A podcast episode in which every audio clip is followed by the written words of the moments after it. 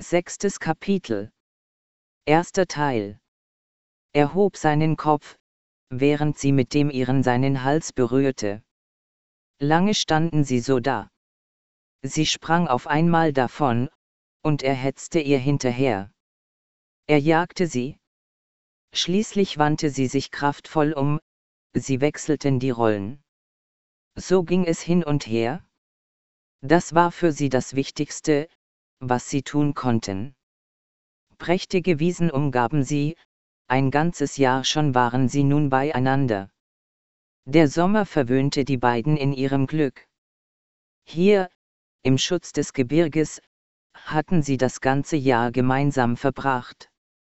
Es wehte immerzu ein frischer Wind, der die beiden beseelte, ihnen ihre Lebenskräfte und Sinne stärkte. Ihr gemeinsames Spiel hatte Bedeutung für ihr Seelenglück. Bei der Jagd auf andere Tiere hatten sie nun deutliche Vorteile. Gemeinsam konnten sie sogar Hirsche jagen. Und es kostete sie nicht mehr so viel Kraft wie zuvor, als sie noch alleine waren. Sie hatten öfter Erfolg dabei, was ihnen manche Entbehrung erspart hatte. Manche schlechten Gefühle, die beide zuvor gekannt hatten, hatten sie abgelegt. Die Sehnsucht Isekrims hatte eine ungeahnte Erfüllung gefunden. Sie durchlebten diesen Sommer, wenn er auch kurz war, mit den Wonnen der gestillten Sehnsucht. Den Herbst hin durchwanderten sie weiter, in andere Regionen, wo das Klima mäßiger war. Irgendwann holte sie dann aber doch der Winter ein und hinterließ auch diesmal wieder seine Spuren an ihnen. Mit den ersten Frühlingstagen des zweiten Jahres kam dann etwas ins Spiel, das Isekrim aufmerken ließ. Die Art, wie seine Gefährtin jagte, wie sie sich bewegte, ließ eine stille Hoffnung in ihm keimen. Oft lagen sie lange beisammen und lauschten dem Wind, schauten dem Gras beim Wachsen zu. Zweiter Teil. Sie waren ein gutes Stück entfernt vom Gebirge. Der Graue lag mit seinem Kopf zwischen den Vorderläufen unter einem Birnbaum und schaute der Sonne zu, wie sie unterging. Ein Zitronenfalter flog vor seiner Nase umher, dann wieder von einer Blume zur anderen, und schließlich wieder in Richtung seiner Nase. Er erinnerte sich dabei an Zeiten der Verbitterung, konnte gut erkennen, was er durchgemacht hatte, und ließ sich tiefer und tiefer auf den Grund der Wiese sinken. Mit Tränen in den Augen lag er da, schweigsam und regungslos. Auf der Wiese vor ihm tollten, ins Licht der Abendsonne getaucht, seine Gefährtin mit drei jungen Welpen. Sie beaufsichtigte die Kleinen beim Spielen, dabei griff sie schon mal lenkend ein und irgendwie machte sie auch mit, wenngleich nur mit den kraftvollen Bewegungen einer ausgewachsenen Wölfin. Bei Leibeskräften zu sein war gut. Es lebte sich leichter so. Spielende Welpen, die einander jagten, gaben den beiden ausgewachsenen Wölfen das Gefühl der Liebe. Jeder dieser Momente war voller Trost.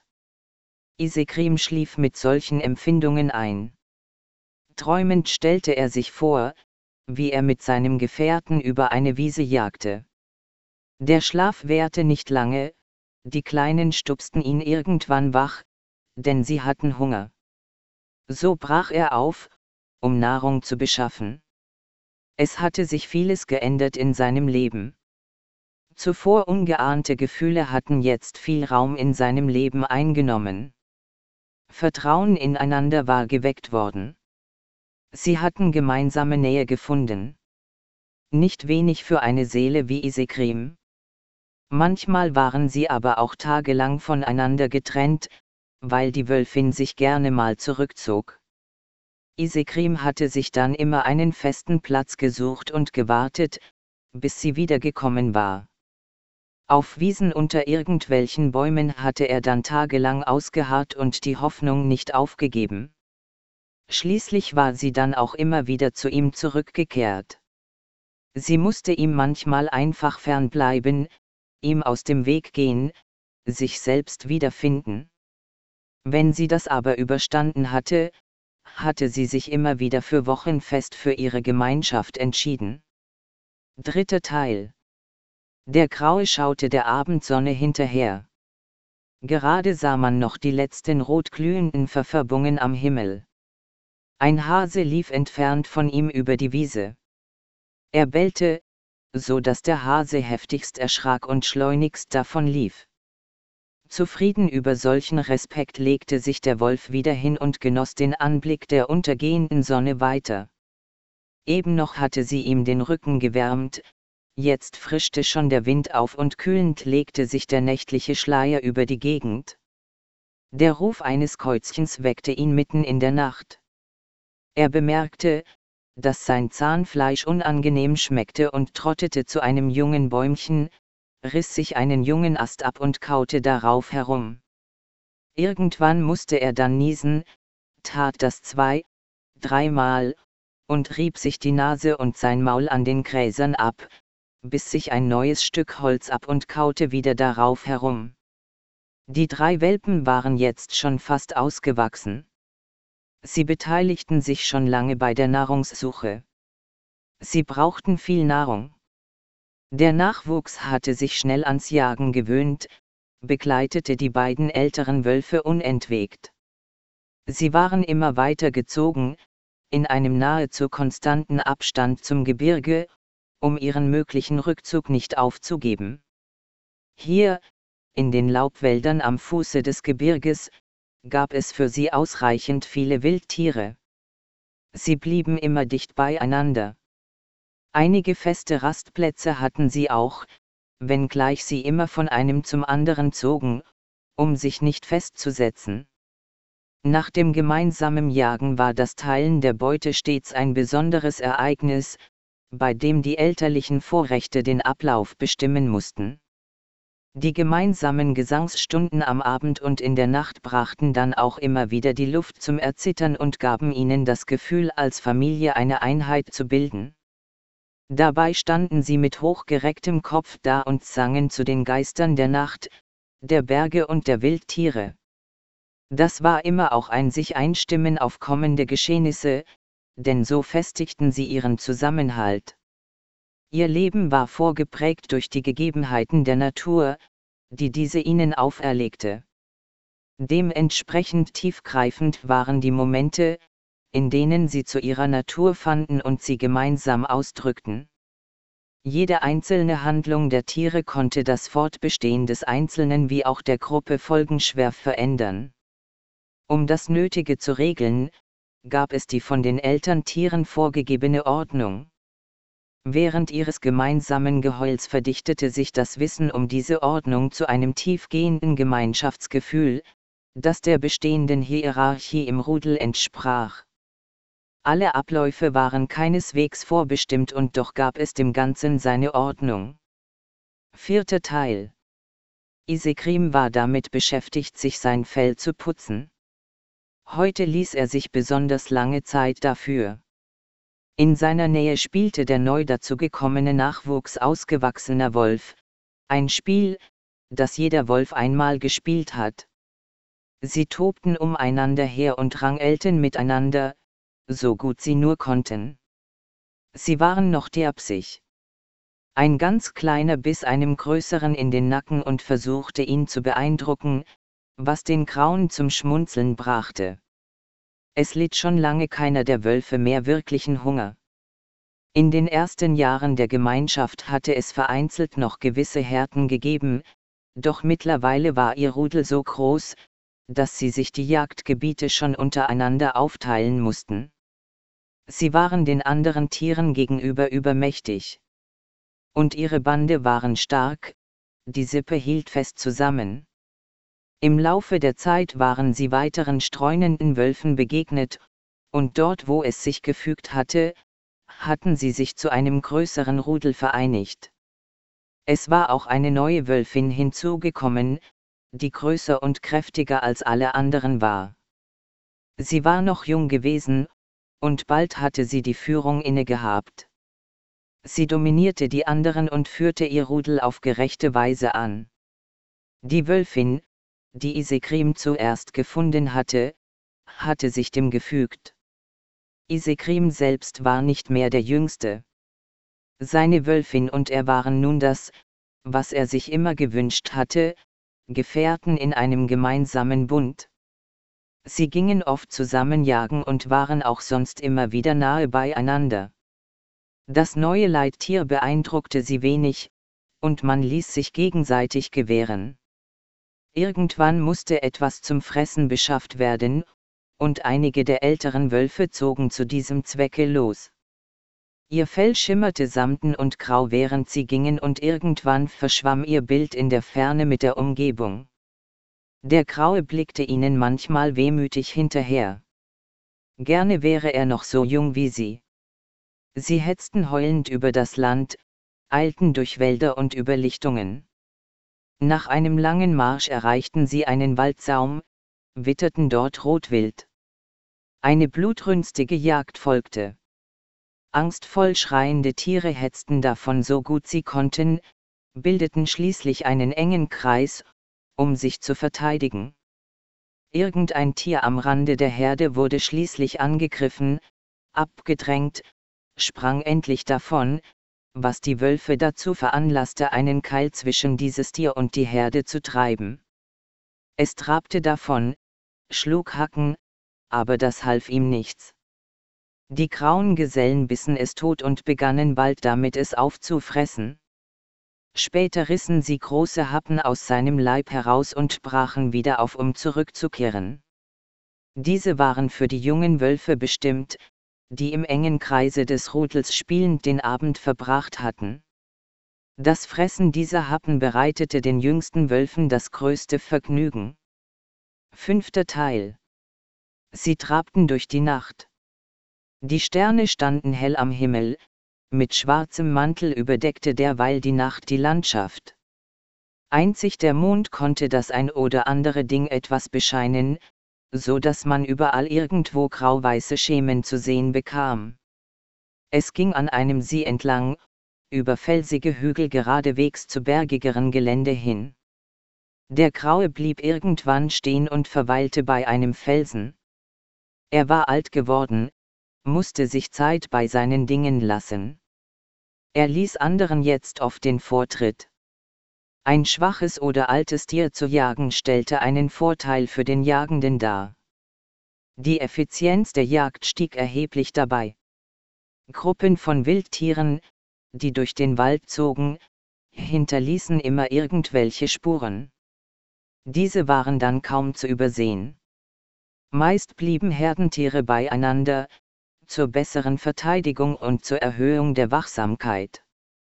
Um Jungtiere zu verteidigen würde das männliche Großwild bis zum äußersten des Denkbaren gehen.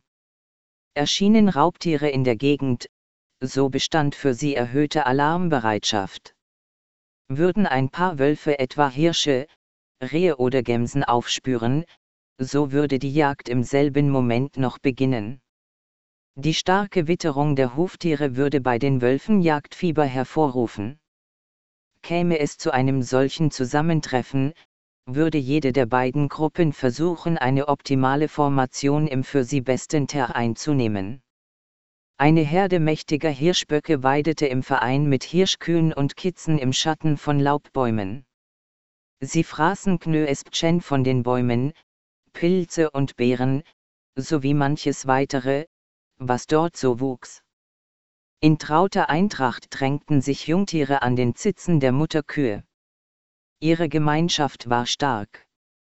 Der Nachwuchs gedieh prächtig, denn man kümmerte sich sorgsamst um ihn.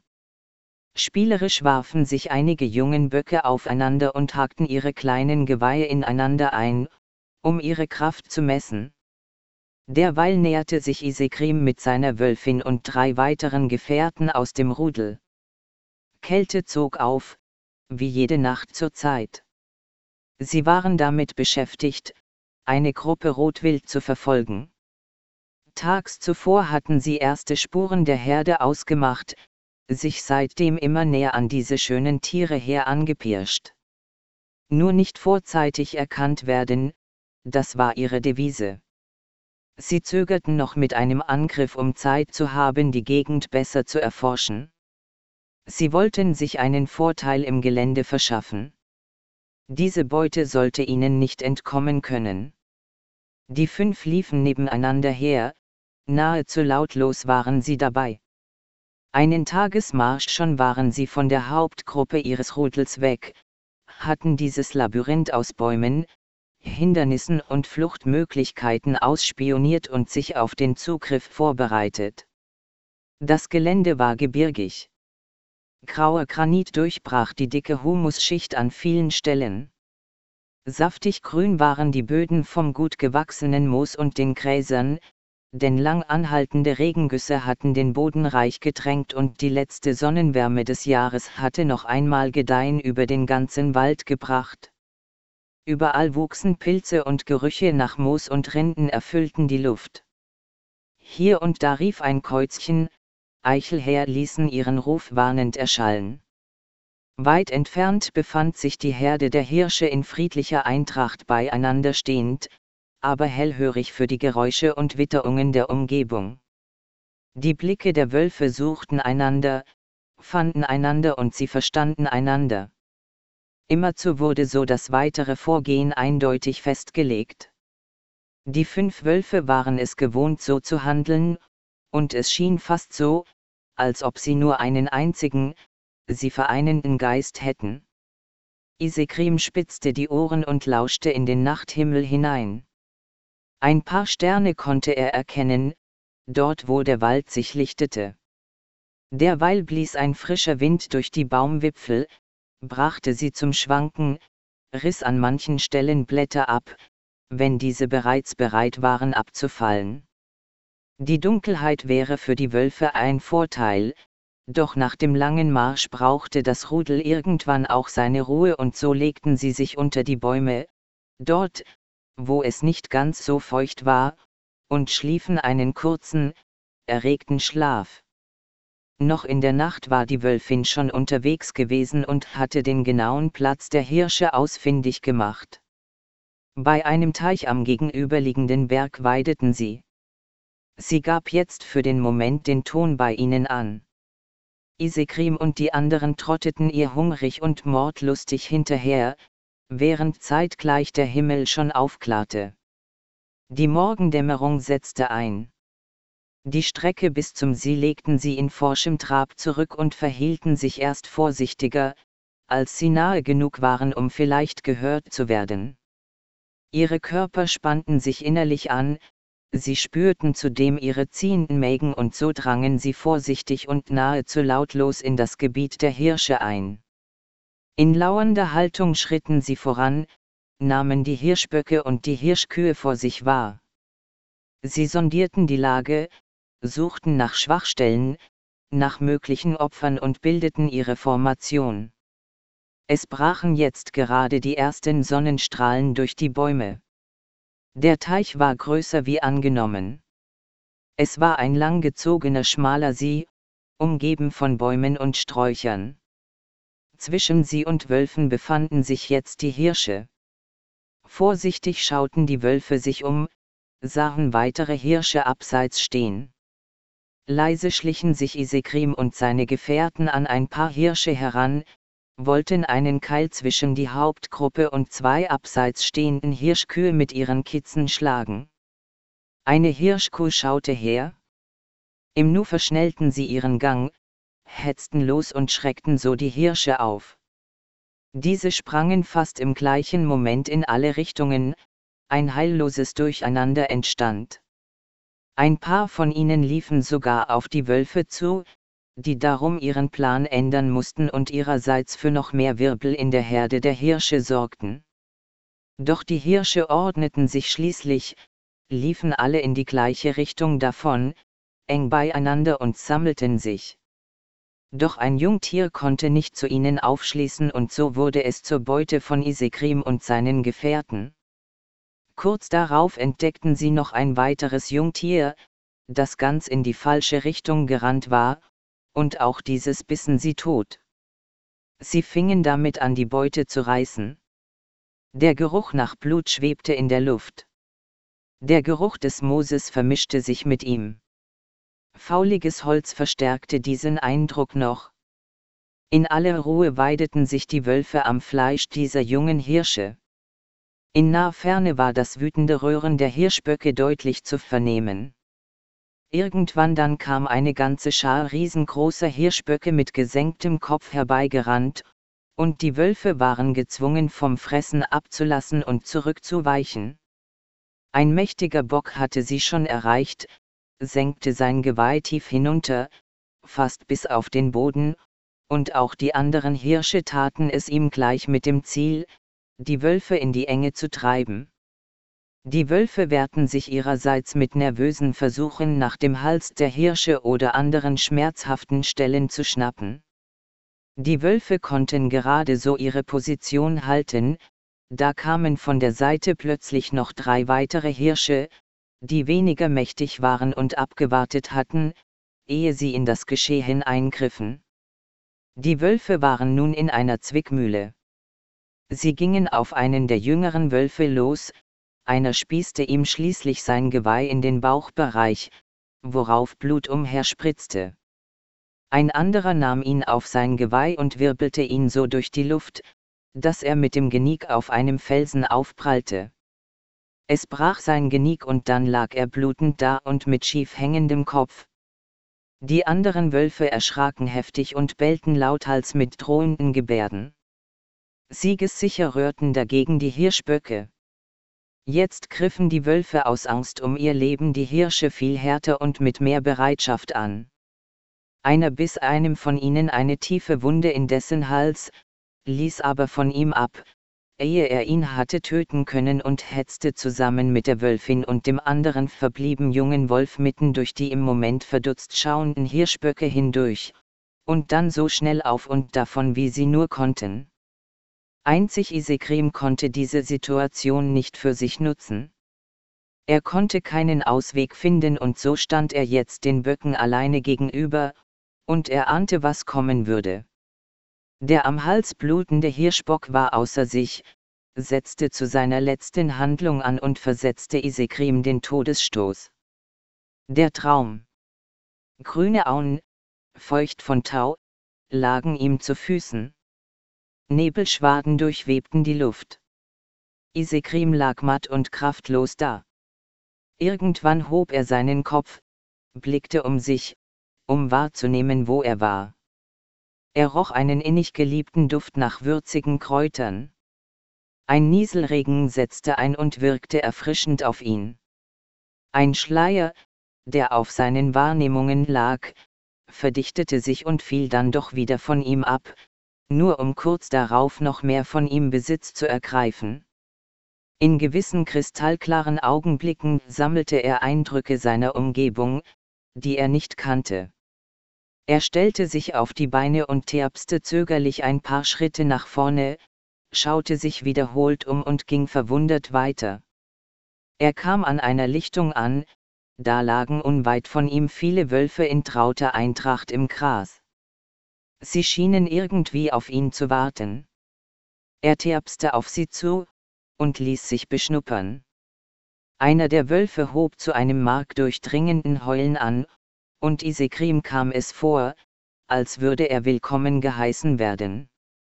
Einen kleinen Bachlauf in der Nähe nutzte Isekrim um seinen Durst zu löschen und es schmeckte wahrhaft gut, dieses Wasser aus dem Bach. Er bekam einen unbändigen Durst darauf und trank was er nur konnte, bis er endlich genug hatte. Anschließend sah er das frisch geschlagene Reh, es lag inmitten des Rudels. Die Tiere weideten sich ab und zu an seinem Fleisch. Er gesellte sich wieder zu ihnen und gab seinem Drang nach und kostete das Fleisch. Es schmeckte süß. Er fraß, als hätte er seit Jahren nichts Richtiges gefressen. Dann setzte er sich auf seine Hinterpfoten und vergaß alles um sich herum. Nach einer ganzen Weile der Selbstvergessenheit kam ihm die Erinnerung an das zurück, was zuvor passiert war. Er merkte wieder, dass er sich an einem rätselhaften Ort befand. Er schaute sich genau um, versuchte zu verstehen, was das hier für ein Geschehnis war und stellte nun endlich fest, dass er keinen einzigen dieser Wölfe kannte. Das hier waren sicherlich nicht seine Gefährten, mochten sie ihm auch noch so freundlich gesinnt sein, wie sie wollten. Er konnte sich hier ausruhen. Das merkte er gleich, nutzte es für sich und legte sich hin. Doch wieder dämmerte er für unbestimmte Zeit weg. Irgendwann kamen ihm in jenes Nichts seines Geistes Träume von heulenden Wölfen, von seinen alten Gefährten. Er wachte geschockt auf. Er wusste nicht, wie lange er so dagelegen und geschlafen hatte. Er fand das alles schon unheimlich. Was war das hier und was sollte das hier? Er suchte nach einer Antwort und konnte keine finden. Er ging zu den anderen und fraß noch einmal vom Reh. Die anderen Wölfe schauten ihm dabei mit großen Augen zu. Es war befremdlich. Er fraß sich satt, trank Wasser vom Bach, ging ein Stück, dann noch eines, dann über die Wiese hinüber zu dem Platz, an dem er das erste Mal aufgewacht war. Er achtete genau auf das Verhalten der anderen Wölfe. Er entfernte sich vorsichtig immer weiter von ihrem Rudel weg, und sie schienen nichts anderes zu tun zu haben, als ihn zu beobachten. Nachdem sich bereits eine gewisse Distanz zwischen ihm und ihnen befand, fühlte er sich mit einem Mal wohler. Er hatte zuvor gar nicht gemerkt, dass er sein Wohlbefinden verloren hatte. Dann auf einmal fühlte er eine gewisse Sicherheit in seine Knochen zurückkehren. Auch deren Verlust hatte er zuvor nicht bemerkt. Ihm wurde Angst und Bange. Was hatte er noch so unwissentlich verloren? Er lief weiter, verschnellte sein Tempo, hetzte mit großen Sprüngen hinfort. Jetzt heulten die Wölfe ihm auf grauenvolle Weise nach, aber sie kamen nicht auf den Gedanken, ihm hinterher zu jagen und ihn aufzuhalten. Die schöne Aue war mit einem Mal ein Ort des Grauens. Schrecklich nervöses Gebell und Geeule durchdrang seine Glieder, zerrte an seinen Kräften, raubte ihm allen Mut. Wo sollte er hingehen, war er hier nicht gefangen? Er wusste ja nicht einmal genau, wie er hierher gekommen war. Mit jedem weiteren Schritt, den er so sehr hastend ging, wurde sein Geist klarer als zuvor.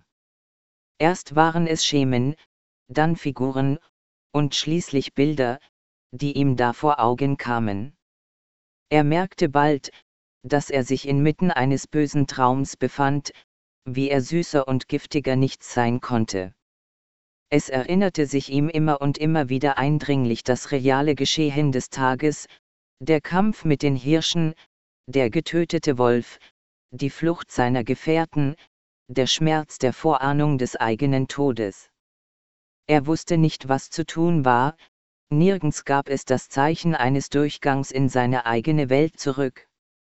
Er sprang und sprang und sprang immer wieder hoch in die Luft, als wollte er den Himmel erreichen. Fort von diesem Ort, dieser Garten der Düsterkeit. Weg von dessen wollüstigen Mälern, die die Gedanken umnebelten. Weg von diesen sattgrünen Wiesen mit ihren Gerüchen nach Heilkräutern. Er hob seine Nase, was war das? Es roch nach Kräutern, die da aber doch eigentlich mehr nach.